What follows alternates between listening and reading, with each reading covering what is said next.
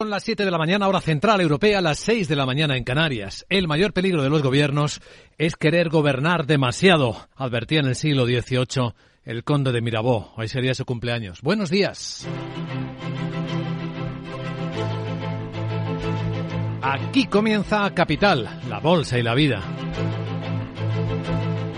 Y despertamos este jueves 9 de marzo con preocupación creciente en Ucrania, donde toda la noche Hemos eh, oído sonar alarmas aéreas que han llegado hasta la capital Kiev. Parece que los bombardeos de las fuerzas rusas están siendo masivos. Estamos esperando más información de la ofensiva.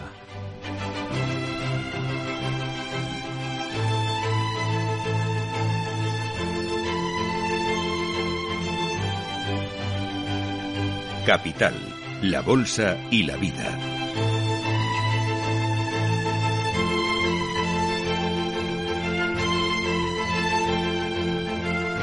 Luis Vicente Muñoz. Esa es la noticia inquietante de la noche, mientras que en el lado de la calma, Jerome Powell, el presidente de la Fed, después en el Congreso intentó pues eh, aliviar un poco lo que dijo el día anterior, que probablemente iba a acelerar la subida de tipo de interés porque los datos habían sido más fuertes de lo esperado.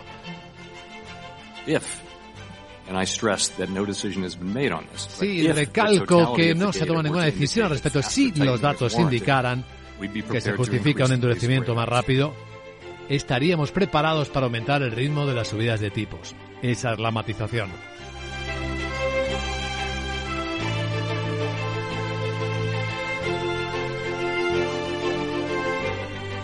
¿Y qué está pasando después de la matización de Powell? Pues el cierre mixto tibio de Wall Street compró a medias el mensaje Estamos viendo los futuros eh, del mercado americano bajar una décima, el SP en 4029, bajan una décima también los futuros del mercado europeo del Eurostox en 4290.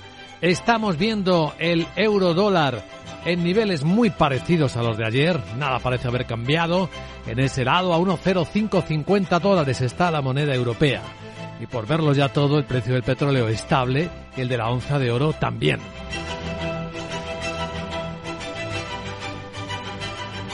Pero la economía sigue mostrando fragilidad. Lo hemos visto en los datos europeos, que en el último trimestre del año se asomó a la recesión.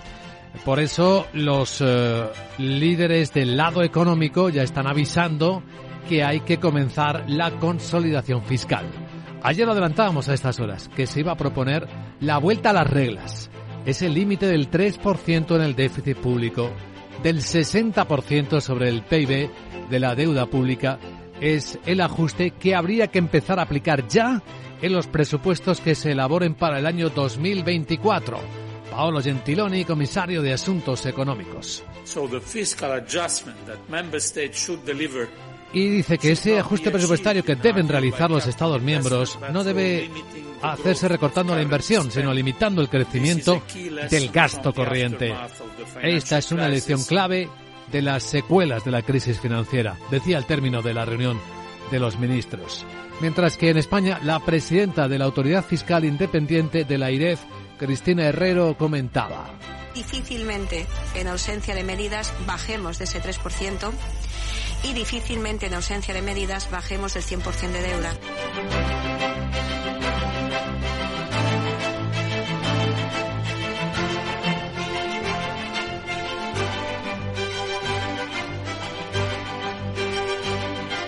Traducido, eso significa, ¿vienen ajustes sí o sí? Lo que pasa es que eso no está en el debate político, nadie quiere hablar de esa cuestión espinosa e impopular que nos encontraremos, nos tropezaremos en breve en España y en el resto de los países europeos, pero en España con los datos quizá más eh, vulnerables, pues más.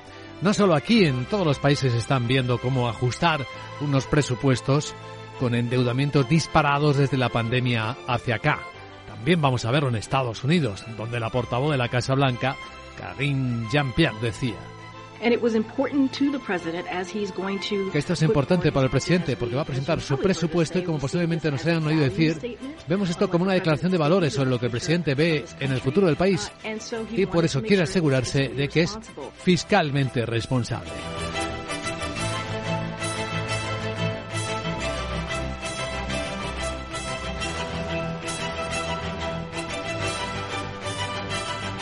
Hablando de responsabilidad, ¿recuerdan que hace apenas cuatro meses las entidades financieras se mostraron voluntariamente dispuestas a atender mejor a las personas mayores? ¿Recuerdan, verdad, la campaña que encabezó Carlos San Juan, el médico jubilado? Soy mayor, no idiota. Cuatro meses después, ¿qué han hecho las entidades financieras? Dentro de unas horas hay reunión en el gobierno con los representantes para examinar qué ha pasado, si se ha avanzado o no. Y nosotros vamos a adelantarlo antes, en una hora, con nuestro invitado capital, que nos podrá contar de primera mano, es portavoz de la CECA, de la confederación que agrupa a las entidades financieras, Alberto Aza, si se ha avanzado, los detalles, las medidas de estos avances en la atención a los mayores. Y tras el 8 y 20 después, 7 y 20 en Canarias, la gran tertulia de la economía con Ramón Tamames, Antonio Sanabria y Rubén García Quismondo.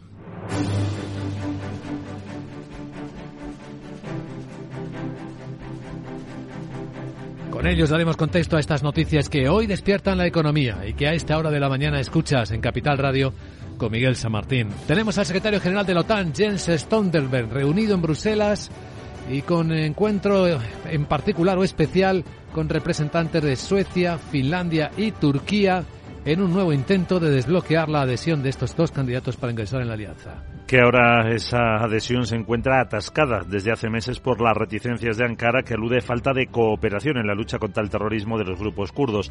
Stoltenberg ha adelantado que Hungría ha aceptado empezar los debates para ratificar la adhesión. Además, se ha referido al supuesto sabotaje de un grupo pro-ucraniano contra los gasoductos Nord Stream. Dice el secretario general de la OTAN que esto demuestra la importancia de proteger nuestra infraestructura submarina crítica, porque tenemos miles de kilómetros de gasoductos, oleoductos, redes eléctricas, y también, por supuesto, todos los cables de Internet. Y toda esta infraestructura es fundamental para nuestras sociedades. Stoltenberg afirma que aún no está claro quién fue el responsable del ataque contra los gasoductos, ya que las investigaciones sobre el sabotaje no han concluido. En la propia Suecia, en Estocolmo, reunión de los ministros exteriores europeos, han recalcado la necesidad de armar más rápidamente a Ucrania. El alto representante Josep Borrell reitera que Ucrania necesita ahora la munición que tienen los Estados miembros del club comunitario en sus reservas para hacer frente a la invasión rusa. Los 27 han debatido una propuesta elaborada por la Agencia Europea de Defensa y la Comisión para acelerar la producción y entrega de munición de artillería a Ucrania, así como para emprender adquisiciones conjuntas y aumentar la capacidad de producción de la industria europea. Por eso anuncia Borrell un nuevo paquete de ayuda de mil millones de euros.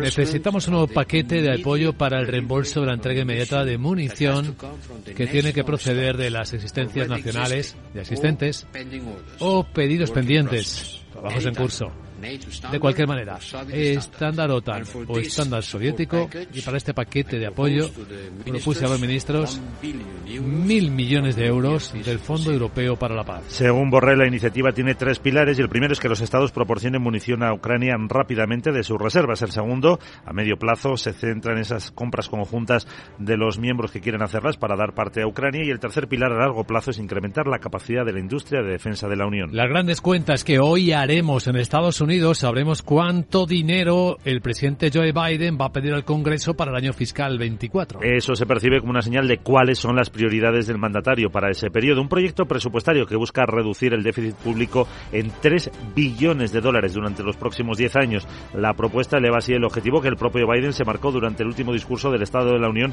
cuando lo dejó en algo menos de 1,7 billones de dólares. La portavoz de la Casa Blanca, Karine Jean-Pierre, lo ha confirmado. El presupuesto del presidente que daremos a conocer recortará el déficit en casi 3 billones de dólares en los próximos 10 años. Y esto supone una diferencia de casi 6 billones de dólares entre el presupuesto del presidente y el programa de los republicanos del Congreso, que añadiría 3 billones de dólares a la deuda. Un poco de contexto aquí. El presidente Biden asumió el cargo después de que su predecesor firmara una imprudente e impagable limosna fiscal para los ricos y las grandes corporaciones que añadió casi 2 billones de dólares al déficit. Defiende que con los planes de Biden no será necesario recortar en programas sociales como Medicare, como proponen los republicanos. Sí quiere acabar con los subsidios a las petroleras, bajar los precios de los medicamentos y financiar con dinero público la educación infantil. Y en 2024 la Comisión Europea quiere que vuelva a aplicarse las reglas de disciplina fiscal después de estar cuatro años suspendidas tras la pandemia y la guerra. Con lo que se dejarían atrás los años sin reglas fiscales y además Además, la Comisión pide sendas de ajuste. Por eso, solicita a los Estados que elaboren ya planes para reducir su deuda y déficit públicos de aquí a 2026, aunque los 27 todavía negocian el diseño de ese futuro pacto de estabilidad y crecimiento. Bruselas cree que la mejora de la situación económica justifica volver ya el año que viene, como estaba previsto, a esos límites del 3% del PIB para el déficit público y del 60% en el caso de la deuda. Lo explica el vicepresidente comunitario Valdis Dombrovskis. Ah, las orientaciones para 2024 deben considerarse un puente entre cómo han funcionado las normas en el pasado y cómo pueden funcionar en el futuro. Deben fijar objetivos fiscales ambiciosos que respeten el valor de referencia del 3% del PIB para el déficit y garanticen paso una reducción creíble y continua de la deuda. La Comisión tiene previsto retomar la apertura de expediente por déficit excesivo en la primavera del próximo año a todos aquellos estados incumplidores. Según sus últimas previsiones, 16 países tendrán ese déficit superior al 3% el año en curso, entre ellos todas las grandes economías. El mayor déficit Francia, después España, Holanda, Italia y Alemania. Por poco se quedarían el 3,1. ¿Y en qué más cosas está trabajando la Comisión Europea? Parece que mañana, cuenta el Wall Street Journal, va a anunciar un acuerdo comercial con Estados Unidos sobre minerales críticos mientras que también está trabajando en una propuesta de reforma del mercado eléctrico que pretende reducir la volatilidad incentivando contratos a largo plazo. Con precios estables que faciliten la inversión en energías renovables, el borrador está sujeto a cambios antes de que Bruselas presente la versión definitiva el día 16 de este mes. Es el primer paso de una reforma promovida por la crisis de los precios de la energía. El objetivo es reducir la influencia excesiva de los combustibles fósiles en la formación de precios, sobre todo el gas, y promover el acceso a contratos y mercado a largo plazo más estables. Pero la propuesta no cuestiona el principio del sistema marginalista de asignación de precios en el mercado diario, que hace que la tecnología de generación más cara, el gas, fije el precio del resto de tipos como hidráulica, nuclear o renovable. En el lado europeo destacamos que el Ministerio Portugués de Medio Ambiente eh, la excepción ibérica dice ha logrado generar un beneficio de 570 millones de euros hasta finales de enero. Su titular, Duarte Cordero, asegura que el mecanismo permitió una reducción del precio de mercado de 43,78 euros megavatio hora. Por eso se muestra por partidario de prorrogar este sistema. Además, el sector energético portugués movilizará una inversión de por lo menos 60.000 millones de euros hasta 2030. Ahí figuran 200 para el corredor verde que atravesará la península ibérica hasta Marsella. Datos. La demanda mundial de vuelos comerciales ha crecido en enero un 67% con respecto al mismo mes del año pasado. Que estuvo marcado ese mes por las peores cifras de la ola Omicron de la COVID. Según la IATA, los niveles de la demanda están todavía un 15% por debajo de los de enero del 19, por lo que el sector, uno de los más afectados por la pandemia, aún ha recuperado las cifras previas. Los vuelos nacionales han aumentado un 33% y están casi al mismo nivel que en el 19, pero los internacionales, aunque duplican en enero eh, a nivel interanual, están lejos de las cifras prepandemia. Asia Pacífico es la región que más crece, seguida de África, Oriente Medio y Europa. Y esperando datos de producción de automóviles, ojo que este viernes comienzan las negociaciones del expediente de regulación de empleo de Ford España. Es la primera reunión de la comisión negociadora formada por representantes de la empresa y los trabajadores. Ahora mismo están en un ERTE hasta el 30 de junio por la falta de componentes. La planta, con una plantilla de 5.800 trabajadores, dejará de producir en abril dos modelos para avanzar en la estrategia de electrificación hacia 2035. En los últimos dos años se han llevado a cabo dos ERES, de los que han salido mm, aproximadamente de la planta un millar de trabajadores. Y en la agenda del jueves que tenemos, Arabot, hola, buenos días. Muy buenos días Luis Vicente, pues sí, fíjate cómo pasa el tiempo, ya es jueves otra vez jornada de escasas referencias en Europa. En España el INE publica el índice de coste laboral armonizado correspondiente al cuarto trimestre de 2022 y la estadística de sociedades mercantiles de enero de 2023. En Francia se publican las nóminas no agrícolas del cuarto trimestre y en Estados Unidos las peticiones semanales de subsidio por desempleo y el informe Challenger sobre recortes de puestos de trabajo de febrero. El presidente de Estados Unidos Joe Biden revela cuánto dinero pedirá aprobar al Congreso para el año fiscal 2024. Pero lo más interesante de Today Juernes es el día que se celebra hoy. Como doy por hecho que no lo sabes, te lo canto. Tortilla, tortilla, tortilla de patata. ¿Ah, sí? Pues sí es el día de la tortilla de patatas. Mira. ¿Sabes que hay informaciones sobre que la inventó un belga en 1604? No me digas. Pero también que fue en Extremadura. Pero la gran pregunta es, ¿Es? ¿tú la quieres con cebolla o sin cebolla? Yo. Jeje, grandes cuestiones de la economía mundial. Por cierto, en un año su precio ha subido un 40%. Guau. ¡Qué crack soy! Uf. Chao. Qué inflacionista, la tortilla de Enseguida en Capital Radio vamos a tomar la temperatura del mercado asiático y a situar los protagonistas. Y hay una sorpresa con la inflación en China, por cierto. Capital, la Bolsa y la Vida, con Luis Vicente Muñoz.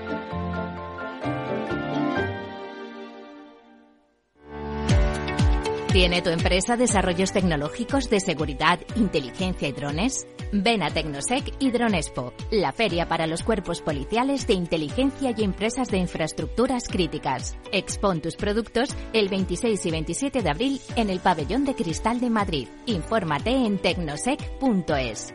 Con seguridad, tu feria.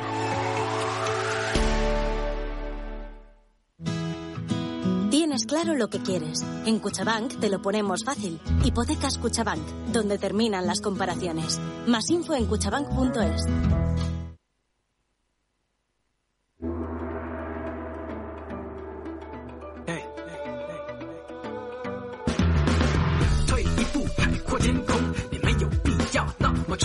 Esto es Capital Asia, revista radiofónica de lo que está ocurriendo en este lado del planeta, donde mm, los mercados están mixtos y donde la inflación ha bajado en China. Qué curioso, tienen un IPC que ha sido la mitad en febrero de lo que fue en el mes de enero. Sandra Torrecillas, muy buenos días. Buenos días, sí. eh, Tenemos ese IPC que se ha frenado en febrero, venía de crecer 2,1% en el primer mes del año y los datos de hoy muestran un repunte de apenas un 1%, que es el ritmo más bajo en un año y el dato está bastante por debajo de lo que estaba esperando el consenso del mercado. Desde el Instituto de Estadística China lo achacan a que ha bajado la demanda tras las vacaciones del año nuevo lunar que este año cayó en enero y muestra además cómo las familias se mantienen cautas a pesar del fin de las restricciones por la pandemia. En términos intermensuales, los precios al consumidor cayeron un 0,5%, sorprendiendo también a los analistas que esperaban subidas del 0,2. Ha caído el precio de los alimentos, sobre todo la carne de cerdo, que es la favorita de los consumidores chinos y que ha bajado más de un 11% en tasa intermensual. Y los que siguen cayendo son los precios industriales. El índice de precios a la producción, que mide esos precios industriales, ha bajado un 1,4% en el mes de febrero.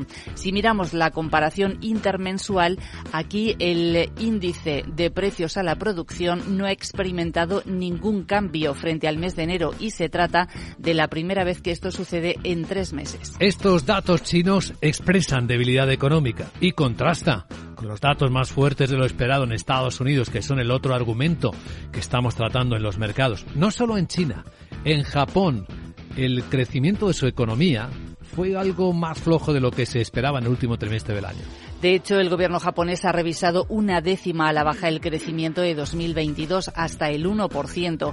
Aquí también apuntan a que es el consumo el que ha crecido menos de lo que estimaban inicialmente. Se revisa también a la baja la estimación del último trimestre de 2022, un periodo en el que la economía japonesa ha permanecido estancada frente al crecimiento del 0,2 que se estimaba inicialmente. El consumo privado ha caído, ha subido un 0,3%, pero son dos décimas menos de lo estimado.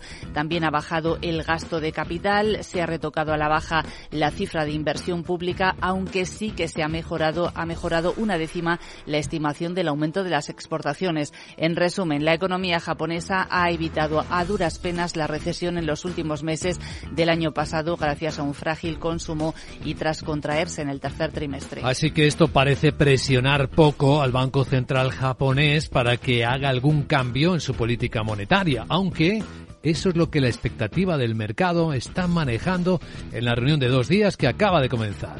Sí, que es la última, además de Haruhiko Kuroda como gobernador después de 10 años al frente del Banco Central, antes de que ceda el mando a Kazuo Ueda el próximo 9 de abril. Salvo sorpresas, Kuroda va a mantener la política ultra flexible, no hará ajustes en la política de control de los bonos, van a esperar y ver el efecto de las medidas que aplicaron en diciembre, cuando sí que ampliaron la banda en torno al objetivo de rentabilidad de los bonos a 10 años desde el 0,25 hasta el 0,50. Aunque también hay algunos analistas eh, que dicen que con el aumento de la inflación presionando al alza los tipos de interés a largo plazo, pues no descartan que el Banco Central eh, de Japón se atreva y modifique el control de la curva de rendimientos, por ejemplo, elevando ese límite en el rendimiento de los bonos a 10 años. En positivo ha cerrado otra vez hoy la bolsa de Tokio, una subida de siete décimas, mientras que en China hay un pequeño rebote en la bolsa de Hong Kong de cuatro décimas y la bolsa de Shanghai está prácticamente plana.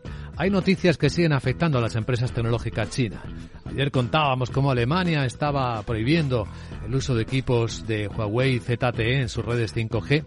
Hoy tenemos la confirmación de que Países Bajos, Holanda, también va a restringir exportaciones y transferencias tecnológicas a China. Sí, va a imponer nuevas restricciones a esas exportaciones de semiconductores eh, para proteger la seguridad nacional. Se une de esta forma a Estados Unidos eh, para frenar esas ventas a China. Impuso ya Estados Unidos esas restricciones en octubre, pero para que sean efectivas necesitaba que otros proveedores clave, como Países Bajos y Japón, hiciesen algo similar. La ministra holandesa de Comercio ha confirmado a través de una carta al Parlamento que va a poner esas limitaciones antes del verano.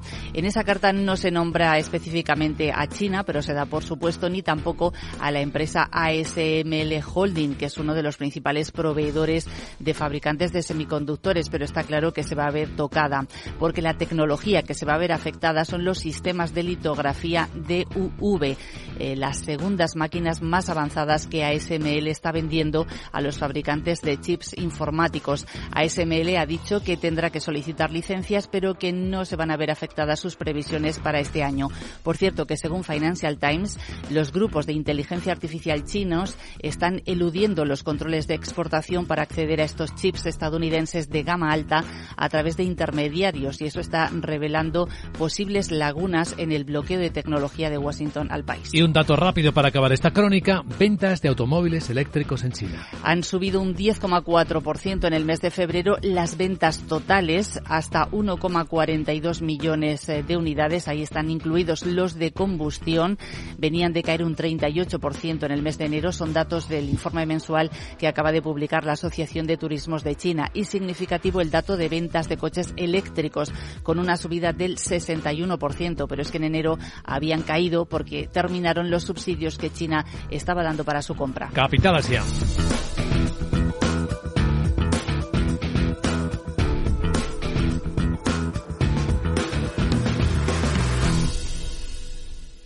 Capital, la Bolsa y la Vida, con Luis Vicente Muñoz.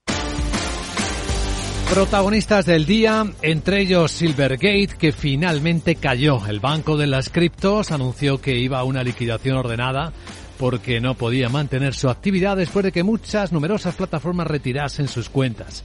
Las caídas en las principales criptos han estado siendo constantes pero moderadas, en torno al 2%. De hecho, el Bitcoin ahora mismo en las pantallas de XTV está cotizando un poquito por debajo de los 22.000 dólares.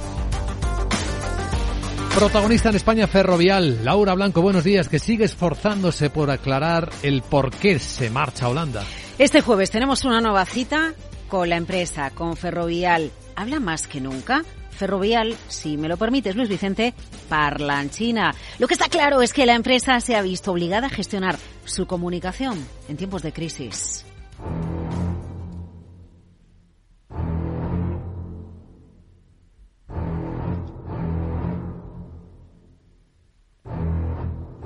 Jueves, hoy, 10 de la mañana, Ferrovial va a mantener una conferencia telemática para aclarar el traslado de su sede social a Holanda. Eso sí, no se van a permitir preguntas. Mm, interesante. Un encuentro que llega ocho días después de que se desencadenara la polémica. No dudamos de los intereses económicos de Ferrovial, fiscalidad, calificación AAA de Holanda y un mejor puente para cotizar en Wall Street, pero estemos a favor o en contra. Aplaudamos o no lo que hace Ferrovial con el traslado de su sede social, es evidente que la constructora tiene encima de la mesa una crisis reputacional que toca enmendar y de ahí que hoy vuelva a dar explicaciones. Patria no es solamente hacer patrimonio. España tiene unos estándares de marco jurídico y de seguridad y de estabilidad a la altura y homologables con cualquier país europeo y con los mayores estándares internacionales si es ético o no abandonar el país. Yo creo que eso es más el debate. Celebramos la rectificación de los portavoces de Ferrovial es curioso que justo ayer conociéramos que Ferrovial compra dos proyectos fotovoltaicos en Andalucía, en los que va a invertir 75 millones y generar hasta 300 empleos. Realmente Ferrovial seguro que lo hubiera anunciado igual, pero ahora todo lo miramos con otros ojos en la empresa, con otra lupa, ¿verdad? Hasta miramos con otros ojos que dos consejeros de Ferrovial, Oscar Fanjul y Juan Manuel Hoyos, hayan comprado más acciones de la propia empresa. Lo hacen como gesto de que creen en el futuro de la cotización de la compañía porque la empresa va a ir mejor Juan Estebeca Markets. Los inversores en insiders, los que se fijan en qué hacen los consejos de dirección de la empresa, siempre hay una dicha máxima que es que pueden vender por lo que sea, pero solo compran por una razón, y es que creen que esa compañía va a subir. Entonces, si nos fijáramos en esa inversión a través de los insiders, sería una señal que nos podría indicar que si las, los mismos consejeros están comprando, es que quizá existe un motivo que nos puede indicar a que esa acción o ese precio de la acción tienda a subir. Los de crisis de comunicación en Ferrovial y el objetivo es dejar claro que está comprometida con España. La comunicación en empresas del IBEX está muy medida, ya sabes, perfil bajo. Mejor que no hablen de mí. De hecho, en España las del IBEX no se prohíban por la televisión como sí lo hacen en Estados Unidos. Mira, hemos tenido unas cuantas crisis de comunicación en España. La última, la del último año, quizás la recuerdes. Solamente los tontos que siguen con la tarifa regulada marcada por el gobierno pagan ese precio. Ay, los presidentes que hablan. Bueno, esto se solucionó con una petición de disculpas por parte de Sánchez Galán. Pero fíjate, hace unos meses trabajadoras de Inditex estaban en los telediarios pidiendo subidas de sueldo. ¿Qué hizo el grupo textil? Pronto zanjó el tema. Subidas salariales negociadas, empleados contentos y la empresa deja de estar en el foco. Aunque quizás la mayor crisis de comunicación de una cotizada que hemos vivido en la última década y hemos contado mucho en Capital Radio fue la del Dieselgate la de Volkswagen. El grupo alemán hizo frente a la crisis, ¿cómo? Pues sobre todo destinando al año siguiente muchos ceros a su comunicación, directamente a su publicidad en los medios. Bueno, hemos tenido crisis hasta en Facebook, Cambridge Analytics, aunque ahora casi no la recordemos, años después esto hizo que la empresa se volcara en el metaverso e incluso llegara a cambiar su nombre por Meta. En definitiva, detrás de una crisis cambiar las cosas, borrón y cuenta nueva, hacerlas más bonitas.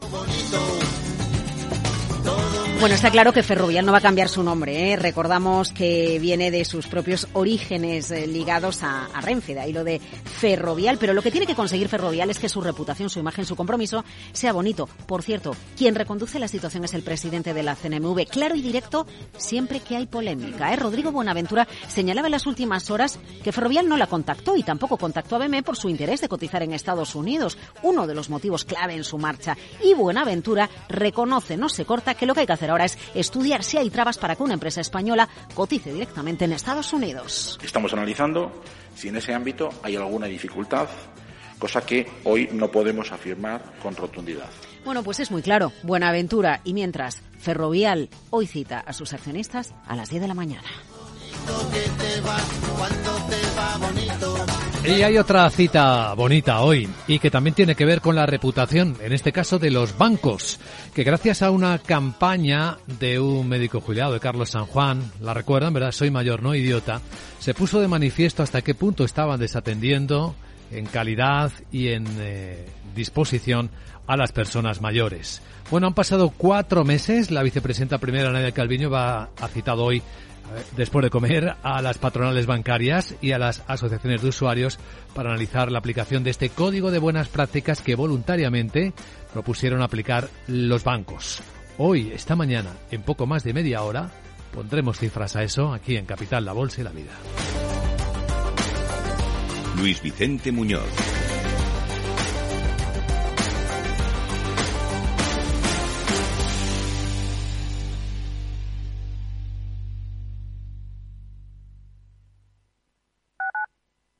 Capital Radio, Madrid, 103.2. Mamá, mamá, mamá.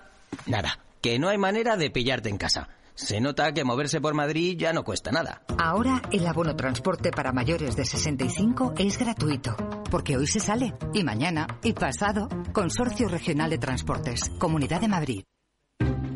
Inversión inmobiliaria acompaña al mercado inmobiliario en este nuevo ciclo. Todos los jueves de 10.30 a 13 horas, el inversor encontrará las claves para realizar su mejor inversión. La mañana de los jueves en Capital Radio tomamos el pulso al sector inmobiliario. Noticias, análisis de mercado y debates donde los protagonistas del sector podrán contar en primera persona los retos a los que se enfrenta el ladrillo. Inversión inmobiliaria pone la voz al sector inmobiliario. Aquí, en Capital Radio.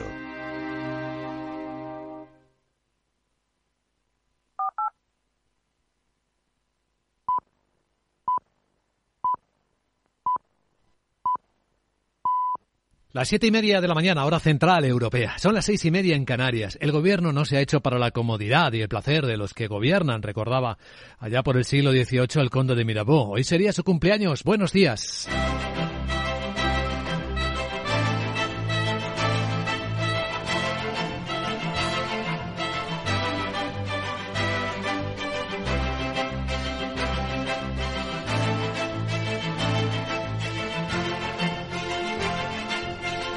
Capital, la Bolsa y la Vida, con Luis Vicente Muñoz.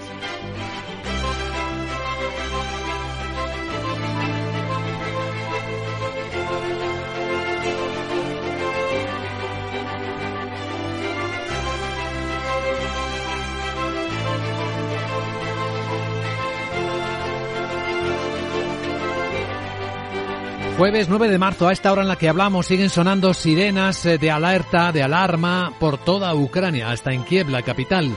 Parece que una ofensiva rusa aérea fuerte, potente, se está llevando a cabo, sin que haya más información disponible a esta hora. Preocupación que aumenta justo cuando los europeos están, los ministros de Exteriores en Estocolmo, viendo la manera de adelantar, acelerar el envío de armas a Ucrania. El alto representante de la Unión Europea, Josep Borrell. Quien recordaba que si vamos juntos podemos reducir no solo los, los, precios unitarios, sino también el plazo de entrega. El Fondo Europeo para la Paz puede apoyar estos esfuerzos en beneficio de Ucrania. Y propongo movilizar otros mil millones de euros para esta segunda vía.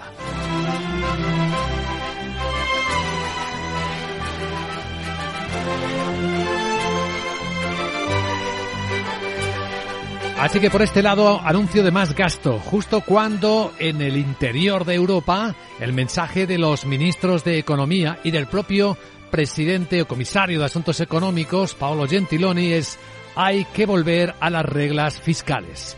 Hay que empezar los ajustes presupuestarios y hay que empezar a hacerlo ya el año que viene.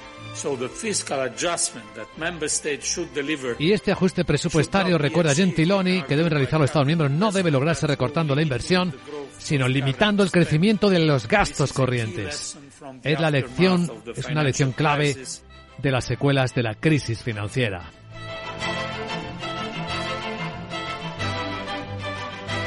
¿Y eso qué significa? Pues eh, bien claro, lo ha dicho en España la presidenta de la Autoridad Fiscal Independiente de la IREF, Cristina Herrero. Difícilmente, en ausencia de medidas, bajemos de ese 3% y difícilmente, en ausencia de medidas, bajemos del 100% de deuda. Estamos hablando de que las reglas fiscales, volver a ellas significa no tener más de un 3% de déficit público ni de un 60% de deudas medida en términos de PIB. Y eso va a obligar a tomar medidas es que nadie quiere hablar. Ya eh, no van a escuchar nada al respecto todavía. Por ninguna parte en el debate político están en otra cosa, como todos sabemos bien. Mientras que por el lado económico, mirando los datos de inflación, la sorpresa de esta noche es que en China la inflación de febrero ha sido la mitad de fuerte que en enero. Se nota que siguen recortando los precios industriales, los precios al productor que siguen ajustándose. Incluso en Japón hemos visto revisar a la baja una décima lo que creció su economía el año pasado, un 1%. Y en Europa poco antes vimos cómo nos hemos quedado bordeando la recesión.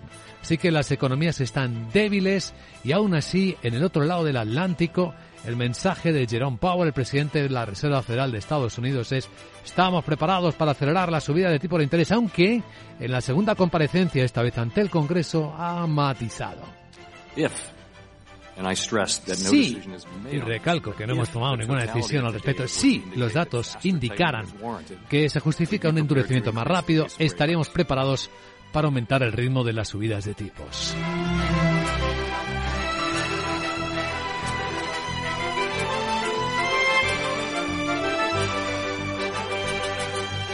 El efecto del if, del sí, no es eh, muy visible en los mercados.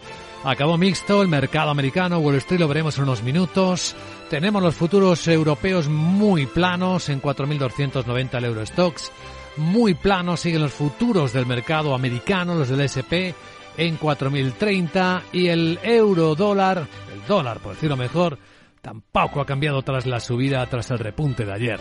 Ahora mismo en las pantallas de XTV un euro se cambia por 1,0550 dólares. Las que sí que han estado más débiles durante toda la noche han sido las criptodivisas. La caída de Silvergate, el banco de muchas de estas plataformas que va a liquidarse, ya avisó que iba muy mal, pues se va a liquidar, pues ha provocado caídas en torno al 2% de las principales criptos. El Bitcoin está en 21.718 dólares. La onza de oro, por cierto, estable y los precios del petróleo también.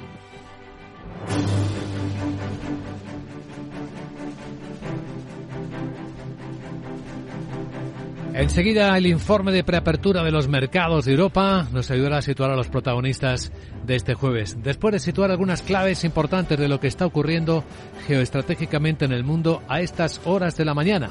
Hoy el secretario general de la OTAN, Jens Stoltenberg, va a reunir en Bruselas, en la capital europea, a representantes de medio nivel, ¿eh? no van a ser presidentes, eh, de Suecia y Finlandia, con los de Turquía, para intentar desbloquear la adhesión de estos dos candidatos a ingresar en la alianza.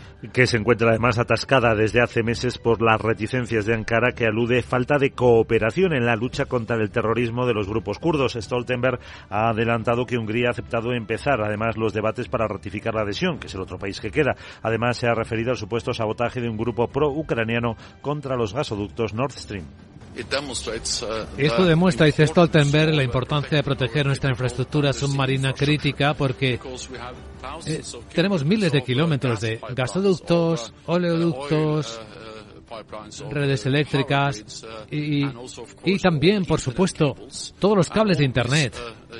Y toda esta infraestructura es fundamental para nuestras sociedades. Stoltenberg afirma que aún no está claro quién fue el responsable de ese ataque contra los gasoductos, ya que las investigaciones nacionales no han concluido. Hoy va a ser un día de grandes cuentas, porque el presidente de Estados Unidos, Joe Biden, va a decir cuánto dinero pide al Congreso para el año fiscal que viene. Y eso se percibe como la señal de cuáles son las prioridades del mandatario para este periodo. Un proyecto presupuestario que busca reducir el déficit público en 3 billones de dólares durante los próximos 10 años. La propuesta eleva el objetivo que el propio Biden se marcó en el debate del Estado de la Unión cuando prometió recortar el déficit en 1,7 billones. La portavoz de la Casa Blanca, Karine Jean-Pierre, lo confirma. El presupuesto del presidente que publicaremos recortará el déficit en casi 3 billones de dólares en los próximos 10 años. Esto supone una diferencia de 6 billones de dólares entre el presupuesto del presidente y el programa de los republicanos, que, añadiría, que añadía 3 billones de dólares a la deuda. Un poco de contexto aquí. El presidente Biden asumió el cargo después de que su predecesor firmara una imprudente e impagable limosna fiscal para los ricos y grandes corporaciones que añadió casi 2 billones de dólares al déficit. Defiende que con los planes de Biden no será necesario recortar en programas sociales como Medicare, como proponen los republicanos, y si quiere acabar con los subsidios a las petroleras, bajar los precios de los medicamentos y financiar con dinero público la educación infantil. Bueno, y todo esto cuando en Europa se prepara para volver a aplicar las reglas fiscales, las reglas de disciplina en 2024, después de estar casi cuatro años suspendidas por los gastos extraordinarios de la pandemia y la guerra. Por eso la Comisión pide a los Estados que elaboren ya planes para reducir su deuda y déficit de aquí a 2026, aunque los 27 todavía negocian el diseño de ese futuro pacto de estabilidad y crecimiento. Bruselas cree que la mejora de la situación económica justifica volver ya el año que viene, como estaba previsto, a esos límites del 3% del PIB eh, para el déficit público y del 60% en el caso de la deuda. Lo explica el vice vicepresidente comunitario Valdis Dombrovskis. Ah, las orientaciones para 2024 deben considerarse un puente entre cómo han funcionado las normas en el pasado y cómo pueden funcionar en el futuro. Deben fijar objetivos fiscales ambiciosos que respeten el valor de la referencia del 3% del, para el déficit y garanticen el paso a una reducción creíble y continua de la deuda. Además, anuncia que se va a retomar también la apertura de expedientes por déficit excesivo en la primavera del próximo año a todos estados incumplidores. Según sus últimas previsiones, 16 países van a tener un déficit superior al 3% este año. Entre ellos, eh, pues todas las economías de más grandes. Francia por encima del 5, seguida de España, Holanda, Italia y por un poco, por una décima, Alemania. Pues sí, ya han escuchado a la presidenta de la decir que para eso harán falta ajustes. Bueno, en España, mientras tanto, hoy tenemos reunión de la vicepresidenta primera, Nadia Calviño, con las patronales bancarias y con asociaciones de usuarios para analizar la aplicación del llamado Código de Buenas Prácticas. Que tenía el objetivo de aliviar la carga hipotecaria de familias vulnerables. La también ministra de Asuntos Económicos se reunirá con Carlos San Juan, promotor de la campaña Soy Mayor, No Idiota, y analizarán además cuestiones relacionadas con la exclusión financiera de los mayores y de los residentes en zonas rurales. El portavoz de la CECA, Carlos Aza estará con nosotros a las 8 y 10, 7 y 10 en Canarias, aquí en directo en Capital Radio, dándonos información, aunque ya sabemos que los municipios que tienen más de 500 habitantes sin servicios bancarios se han reducido casi en un tercio este año pasado. Lo que ha beneficiado a una población cercana a las 70.000 personas. El estudio trimestral que encargan las patronales bancarias al catedrático de la Universidad de Valencia, Joaquín Maudos, refleja que ese 2022 había 243 municipios sin oficina bancaria, cajero o alguna otra vía para acceder a efectivo. Un año después, esa cantidad se ha reducido en 79 para quedar en 164 municipios. Y entre los datos que hoy destacamos en Capital Radio, la demanda mundial de vuelos comerciales ha crecido en enero un 67% con la que había hace justo un año. Eh, que ese mes estuvo marcado por las peores cifras de la ola de la Omicron. Según la IATA, los niveles de demanda están todavía un 15% de los de enero del 19, por lo que el sector, que fue uno de los más afectados por la pandemia, no ha recuperado las cifras previas a la crisis. Los vuelos nacionales suben un 33% y están ya prácticamente a ese nivel prepandemia, pero los internacionales, aunque se duplican en enero, están muy lejos de esas cifras prepandemia. Asia Pacífico es la región que más crece, seguida de África, Oriente Medio y Europa. Y en la agenda del jueves, veamos qué hay. Hola Sara Bot, muy buenos días.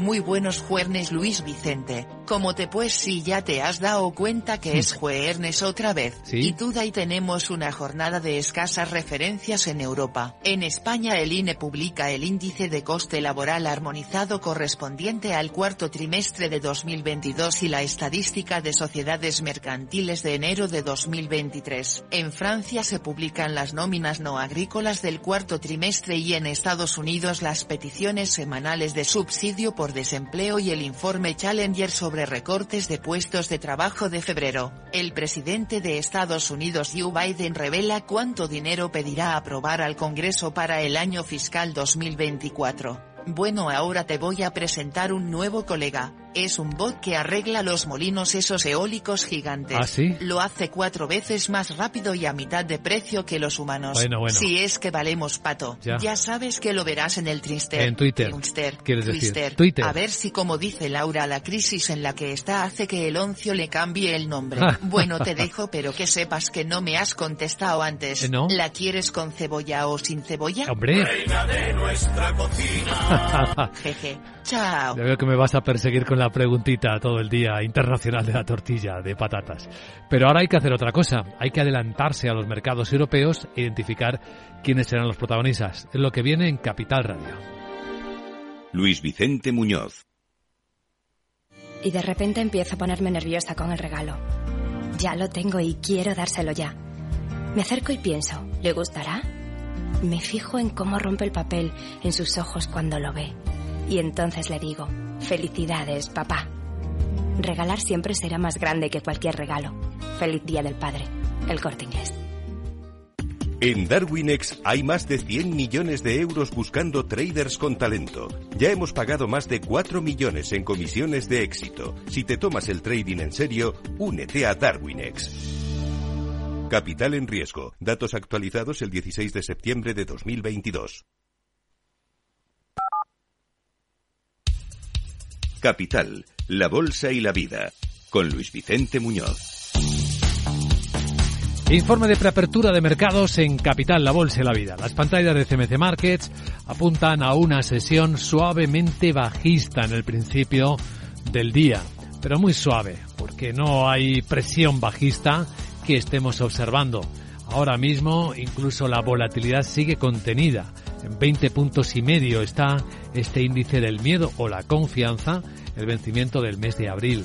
Estamos observando pues caídas en torno a la décima en las principales, los principales futuros de eh, las bolsas europeas. Una décima baja el futuro del Eurostox en 4.289 y una décima viene bajando en Estados Unidos el del SP500 en 4.029. Parece que la matización de Jerome Powell no ha cambiado mucho la escena. Sandra Torcillas, buenos días. Buenos días. Sí, Jerome Powell eh, matizó en parte los mensajes agresivos de la jornada anterior, reafirmó que habrá más subidas de tipos, eh, potencialmente más rápidos, eh, pero también subrayó que el debate sigue abierto y que la decisión va a depender de los datos que se publiquen antes de la reunión de política monetaria que se va a celebrar dentro de dos semanas. Sí, y recalco que no hemos tomado ninguna decisión. Sí, los datos indicaran que se justifica un endurecimiento tan más rápido, estaremos preparados para aumentar el ritmo de subidas de tipos. Los inversores se centran ahora en los datos de empleo de febrero, que se van a publicar mañana viernes para confirmar si el continuo crecimiento del empleo respalda mayores aumentos de tipos. Las previsiones apuntan a una subida de 205.000 nóminas no agrícolas, de una creación, una cifra más modesta que la que se vio en el mes de enero cuando se crearon más de 500.000. Bueno, una última hora. ¿Qué le está pasando a Credit Suisse que parece que tiene que retrasar la publicación de su informe anual? Sí, acaba de anunciarlo el Banco Suizo. Dice que retrasa la publicación de ese informe anual después de que la Comisión del Mercado de Valores de Estados Unidos, la SEC, haya planteado dudas sobre su anterior revisión de los estados de flujo de caja en 2019 y en 2020. Dice el banco que la SEC lo había llamado a última hora del miércoles para aclarar esos puntos. Aún así, en el comunicado dice el banco que los resultados de 2022 que publicó ya el pasado 9 de febrero no se verán afectados. Recordamos eh, que en esa fecha eh, Credit Suisse presentaba la mayor pérdida anual desde la crisis financiera de 2008. Los clientes retiraron miles de millones del banco y advertía además de que este año se produciría una nueva pérdida sustancial. En el foco de nuevo Ferrovial, porque hoy intentará explicarse un poco mejor ante sus accionistas Laura Blanco? Eh, llevan nueve días intentando explicarse. Ha citado a los accionistas a las 10 de la mañana de manera telemática y sin preguntas, más allá de los motivos económicos del traslado de su sede social a Holanda, en el centro una comunicación clara y la reputación. Bueno, también enfocó lo que ha aclarado el presidente de la Comisión Nacional del Mercado de Valores. Ferrovial no contactó a BME ni a la CNMV antes, eh, ante su intención de cotizar en Wall Street y realmente se está estudiando si hay, eh, bueno, pues algún tipo de barrera que impida de una manera más directa a una empresa española cotizar en Wall Street. Rodrigo Estamos analizando si en ese ámbito hay alguna dificultad, cosa que hoy no podemos afirmar con rotundidad. Es posible que conectar el sistema español y el estadounidense de modo más directo de lo que suponen hoy por hoy los ADRs requiera de ciertos ajustes, no necesariamente legislativos, para definir los mecanismos de transferencia de los valores que puedan ser objeto de negociación en Estados Unidos. Pues ya va siendo hora. Otro que tiene que convencer es Vivendi. Sí, tiene que convencer a la Comisión Europea eh, sobre que no hay, no daña la competencia la adquisición de Lagardère. Además, eh, anunció resultados, se perdió más de mil millones eh, en 2022, pero se debe sobre todo a que ha dejado de contabilizar Telecom Italia en sus cuentas. Sin contar eso, el grupo habría obtenido un beneficio de casi 700 millones, un 19,4% más, y además el EBITDA le ha subido más de un 35%. Grandes operaciones del día tenemos a Enel vendiendo activos. La mayor empresa de servicios públicos de Italia va a vender sus operaciones en Rumanía a la empresa griega Public Power por 1.260 millones de euros. Forma parte de su plan para reducir deuda y para centrarse en energías más limpias. Y a ver cómo cotiza ASM las noticias que ya hemos adelantado. Sí, porque el gobierno de Países Bajos se une a Estados Unidos, va a imponer nuevas restricciones a las exportaciones de tecnología de semiconductores para proteger la seguridad nacional. La tecnología que se va a ver afectada sobre todo son los sistemas de litografía DUV. Eh, son las segundas máquinas más avanzadas que tiene ASML y que vende a los fabricantes de chips. ASML ya ha dicho que tendrá que solicitar licencias, eh, pero que no va a afectar a sus previsiones para este año. Enseguida, con perspectiva de Wall Street.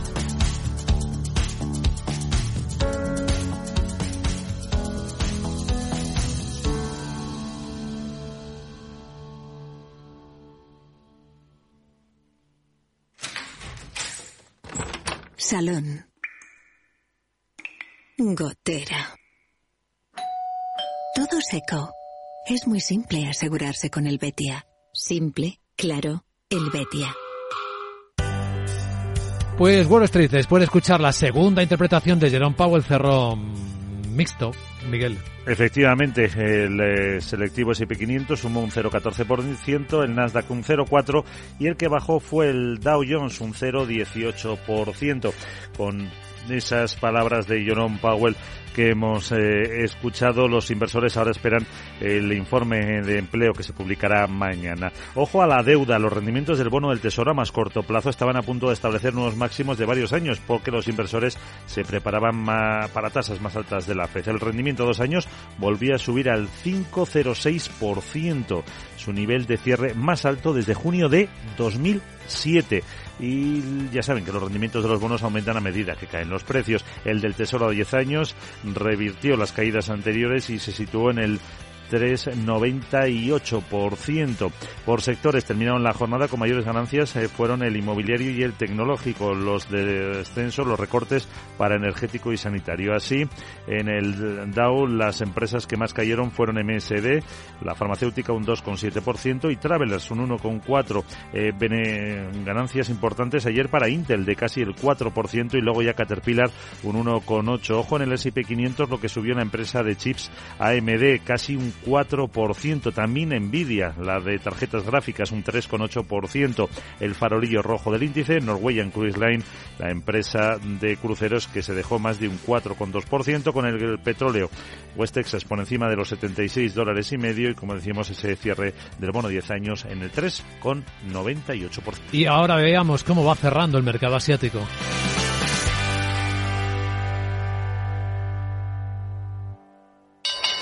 Invertir en acciones y ETFs con XTB tiene muchas ventajas, ninguna comisión hasta 100.000 euros al mes. La apertura de cuenta es online y dispones de atención al cliente 24 horas al día. Más de 550.000 clientes ya confían en nosotros. Un broker, muchas posibilidades. XTB.com. A partir de 100.000 euros al mes, comisión del 0,2%, mínimo 10 euros. Invertir implica riesgos.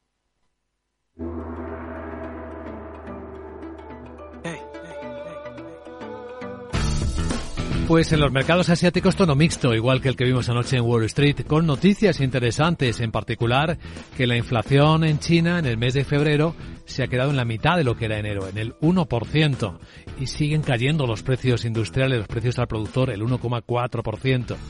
En China vemos ahora mismo la bolsa de Hong Kong estar dándose la vuelta hacia abajo. Y la de Shanghai ya se la dio, está bajando dos décimas, así que toda la sesión en positivo y a la última hora en negativo. Tokio ya cerró con una subida de seis décimas, ha comenzado la reunión de dos días del Banco Central japonés, el del relevo del señor Kuroda. Y con un dato de revisión del PIB del año pasado, que fue un crecimiento real del 1%, no del 1,1% como habían visto inicialmente, al parecer el consumo un poco más flojo de lo esperado.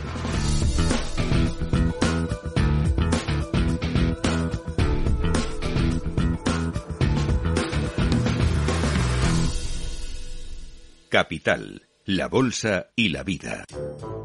Y ahora dos apuntes legales sobre el derecho de familia, que están de máxima actualidad. Veámoslo con nuestro abogado Arcadio García Montoro. Buenos días, abogado. Buenos días, Vicente. ¿De qué hablamos?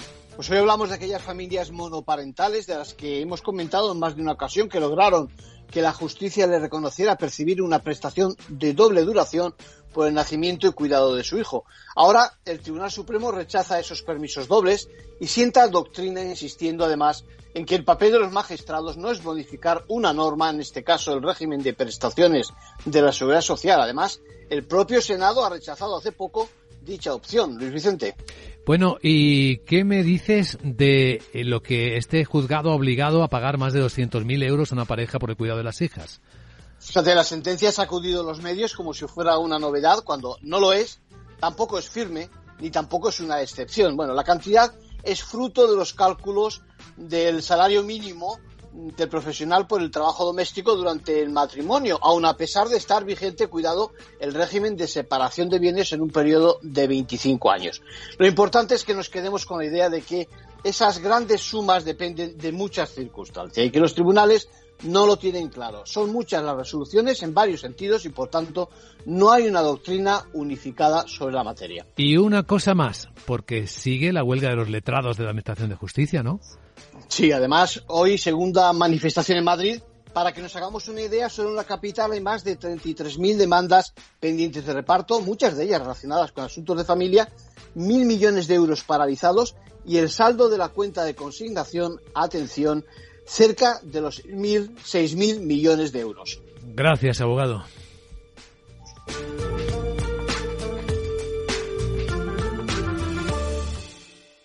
CaixaBank patrocina este espacio. Y ahora un vistazo a la prensa financiera. Financial Times y Wall Street Journal coinciden en la historia de la demanda que ha presentado el banco JP Morgan contra eh, su ex ejecutivo, Jess Staley, por la relación, por los vínculos con Jeffrey Epstein, con aquel escándalo eh, impresentable. Staley ha sido acusado de agresión sexual. Y aquí está ahora la demanda de este banco. Dice Financial Times que afirma que el ex ejecutivo no reveló los vínculos potencialmente dañinos con el delincuente sexual convicto.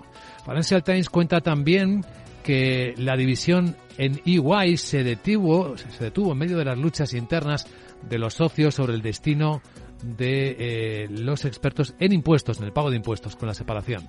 Habla del final del criptobanco Silvergate, que cerrará ante las turbulencias del mercado y que grupos chinos de inteligencia artificial están utilizando servicios en la nube para evadir los controles de exportación de chips de, la, de Estados Unidos. También cuenta como el fondo insignia ARC de Cathy Wood supera los 300 millones de dólares en comisiones a pesar de las pérdidas que va acumulando este año. En Wall Street Journal se cuenta, además de estas historias, que el presupuesto que hoy va a presentar Joe Biden busca ahorros al frenar el fraude y los precios de los medicamentos. Y que Australia va a comprar submarinos nucleares estadounidenses en expansión eh, eh, naval. Habla también en una información exclusiva como mañana probablemente se presente un acuerdo entre Estados Unidos y la Unión Europea sobre el comercio de minerales raros, de minerales críticos. El periódico cuenta que ambas partes están sentando las bases de lo que sería un enfoque en las normas ambientales y laborales para obtener níquel y litio, según las fuentes. La medida marcaría un paso hacia el pacto de minerales críticos entre los Estados Unidos, Japón y el Reino Unido que tenía como objetivo alejar las cadenas de suministro de la transición energética de China y al que se incorporaría por tanto la Unión Europea. En los diarios económicos españoles, ¿qué historias hay hoy? Guillermo Luna, buenos días. Muy buenos días. En cinco días leemos que Banco de España y Banco Central Europeo presionan a los bancos por el pago de depósitos. Las entidades admiten que se abrirá la veda cuando una lance una oferta. Los supervisores lo piden en público y hacen pedagogía en privado. Los bancos centrales aceleran las subidas de tipos eh, de la, en la deuda. El interés de los bonos marca máximos a la espera de más movimientos de la Fed y el Banco Central Europeo. Aquí en España, Transportes ofrece a ir Aéreo operar en el corredor del Mediterráneo sería la primera red de alta velocidad para estas dos compañías no focalizada en Madrid. Por su parte, la CNMV lista para facilitar la cotización en Estados Unidos, Celnet refinancia 700 millones en busca del grado de inversión y pugna de Rumanía y España por la filial de Renault para combustión. En economista.es, la CNMV busca cómo conectar la bolsa española con Wall Street. El presidente del organismo añade además que Ferrovial no pidió un cambio en la norma. Hablando de Ferrovial, tiene que cambiar el visado de sus empleados en Estados Unidos. Parte de la plantilla lo perderá con la mudanza. La inflación bajará dos puntos este mes por la comparativa con 2022. El llamado efecto escalón tras el alza histórica de precios en marzo del año pasado, altera la estadística anual. Inditex aumentará su dividendo hasta 1,20 euros, lo que supone un 30% más. Su beneficio superará los 4.100 millones de euros a cierre de 2022. Bruselas exige la vuelta a la disciplina fiscal y ajuste de 2024 y en materia energética Naturgy vuelve a Italia para desarrollar 1.000 megavatios renovables. Ya cuenta con 200 megavatios en tramitación avanzada. Y CEPSA invertirá 1.000 millones en una planta de biocombustibles. La compañía construirá su proyecto en Huelva. Finalmente en expansión, Banca March quiere crecer un 40% en banca privada y el corte inglés Santander renegocian su alianza. Un último apunte, las criptos y la renta fija marcan la nueva ley del mercado de valores.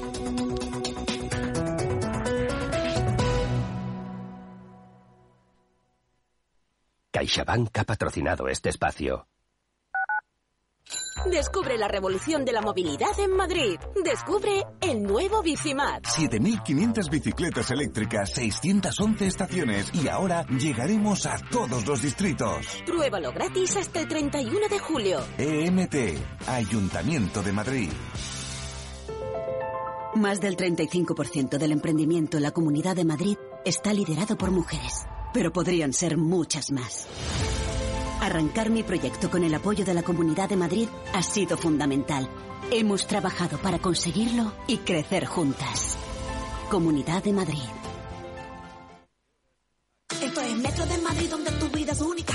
Porque hay muchos días que en Metro hay música. Es ecología creciendo cada día. Nuestra energía cada vez más renovable. Porque no hacerlo sería imperdonable. Hay una cosa indiscutible, es que Metro cada día más accesible. Y como tu vida se mueve, deja que Metro te lleve.